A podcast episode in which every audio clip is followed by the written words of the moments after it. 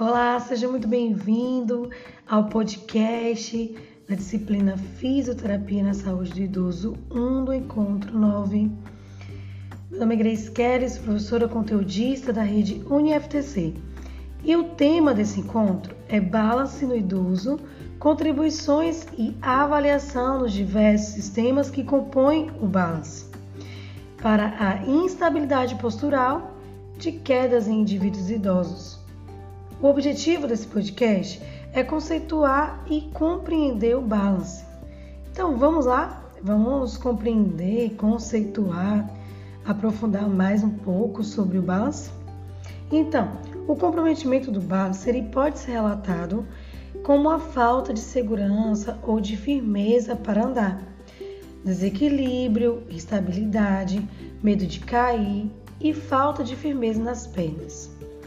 Alguns idosos eles podem ainda se queixar de insegurança para andar em ruas muito movimentadas ou até em espaços amplos e abertos, é, como por exemplo shoppings, supermercados. Também tem uma associação com algumas queixas com tontura e vertigem. A vertigem é uma tontura que é sentida como uma falsa sensação de movimento.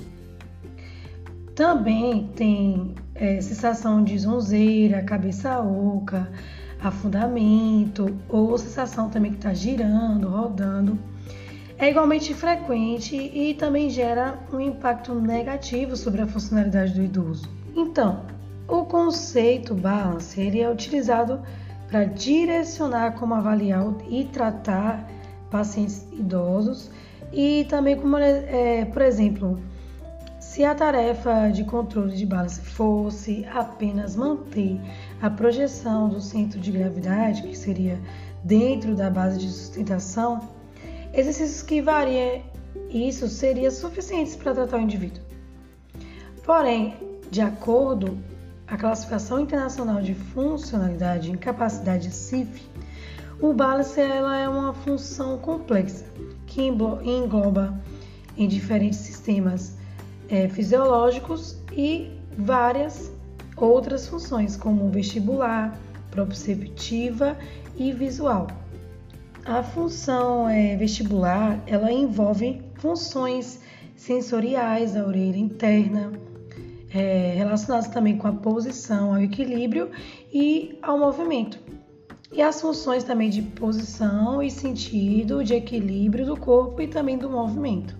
Vários outros termos eles são utilizados para descrever o balance, como estabilidade, instabilidade, desequilíbrio, oscilação corporal. É muito importante também manter o equilíbrio corporal adequado, porque é essencial que a mobilidade independente e segura seja proporcionada para o indivíduo idoso, porque com a avançada idade ocorre declínio gradual da estabilidade postural, né? E também de tarefas que requer equilíbrio corporal. E inicia a partir da quarta década de vida, porém começa a ficar mais acentuada a partir da sexta década de vida. Na população idosa, é, é frequente as queixas de desequilíbrio corporal. É, percebe também é, falta de estabilidade, dificuldade para andar em terrenos irregulares, é, para subir escadas, para andar no escuro. Porém, os idosos que têm acima de 80 anos, eles têm uma chance muito maior de ter problemas de equilíbrio corporal. É, quando se compara a idosos mais jovens, né, de 65 a 69 anos. Então, Grace, é, que fatores são esses que podem comprometer o balance nesses idosos? Esses fatores eles podem ser por doenças e condições de saúde, é, atividade física insuficiente também, uso de medicamentos é, inapropriados e distúrbios psicológicos também, depressão, ansiedade, é, o medo de cair, né, a falta de confiança também e também a baixa autoeficácia. Então, vários sistemas orgânicos eles estão envolvidos no controle postural e também do equilíbrio corporal. Eles são requisitados de acordo né, com a sua demanda, também a tarefa que está sendo executada naquele, naquele local, naquele momento. Então, aquele idoso que tem comprometimento no balance, né, ele tem mais chances de sofrer quedas de formas frequentes, né? É, esses idosos, eles geralmente apresentam muitos comprometimentos, é, disfunções sensoriais, musculoesqueléticas e cognitivas também. Então, é, esses problemas de equilíbrio nesses idosos, eles não são apenas cumulativos, né, mas também são contextos dependentes. Então, é individual esse desempenho no balance de cada idoso, né? Cada um tem é, sua mobilidade, tem sua particularidade, né?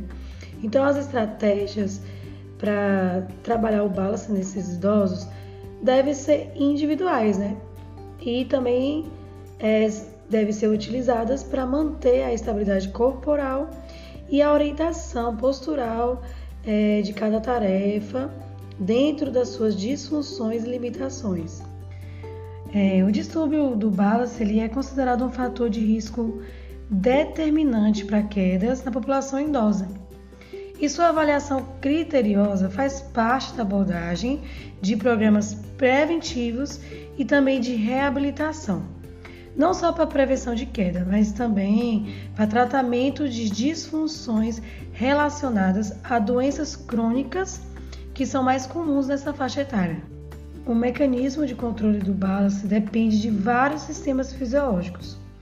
É, sua avaliação pode também conter informações importantes sobre esses sistemas e, em particular, sobre sua interação no sistema nervoso central, que é uma última análise, é um marcador da reserva funcional. Então, aproveite todo o material leia o texto base, textos complementares, assista o screencast, responda as questões propostas e fique por dentro. Olha, anote suas dúvidas para esclarecer durante a aula ao vivo. Um abraço!